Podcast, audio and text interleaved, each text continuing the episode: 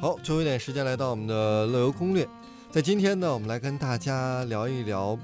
在印度尼西亚的一种冲泡的烘焙的咖啡，嗯，它的特点呢，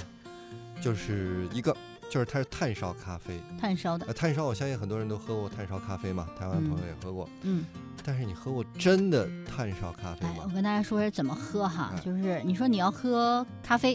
嗯哎老板呢一般会在确认你的需求之后呢，先倒一些咖啡到杯子里头，然后放入热水和糖，这比较简单嘛。对。然后呢，再会熟练的抄起一个热水锅，从底下夹起两块烧的通红的炭，加到这个咖啡里头，嗯擦一下。你会觉得哦，这个炭确实是真炭。然后呢，很快这个炭块呢温度随着水温降低，就会变为原本没有燃烧过的一个漆黑的模样。你看，这才是真正的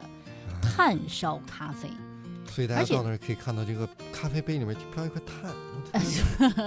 一般来讲啊，加入烧炭的咖啡，它的呃含量和普通的咖啡相比呢，比较的低。为什么呢？因为有木炭在里头嘛，嗯它就吸收了其中的一部分的咖啡了。但是炭火的高湿呢，也是很好的中和了咖啡的一个酸度，会有一些独特的气味儿和焦糖的香味儿。另外，你知道喝这个烧炭的咖啡有什么好处吗？嗯，因为木炭啊，它有助于中和人的胃酸。嗯如果你比较腹胀的话，呃，或者是有那个消化的疾病啊，胃肠道有一些不舒服的话，喝这个炭烧咖啡是最好的。哎，而且这咖啡还不是最近才有的，已经有五十年的历史了。嗯多年来呢，也是深受当地人的喜爱，现在是的已经演变成一种习惯了。嗯，有些当地的咖啡的咖啡师呢，他说这种饮料可以帮助一个人恢复能量。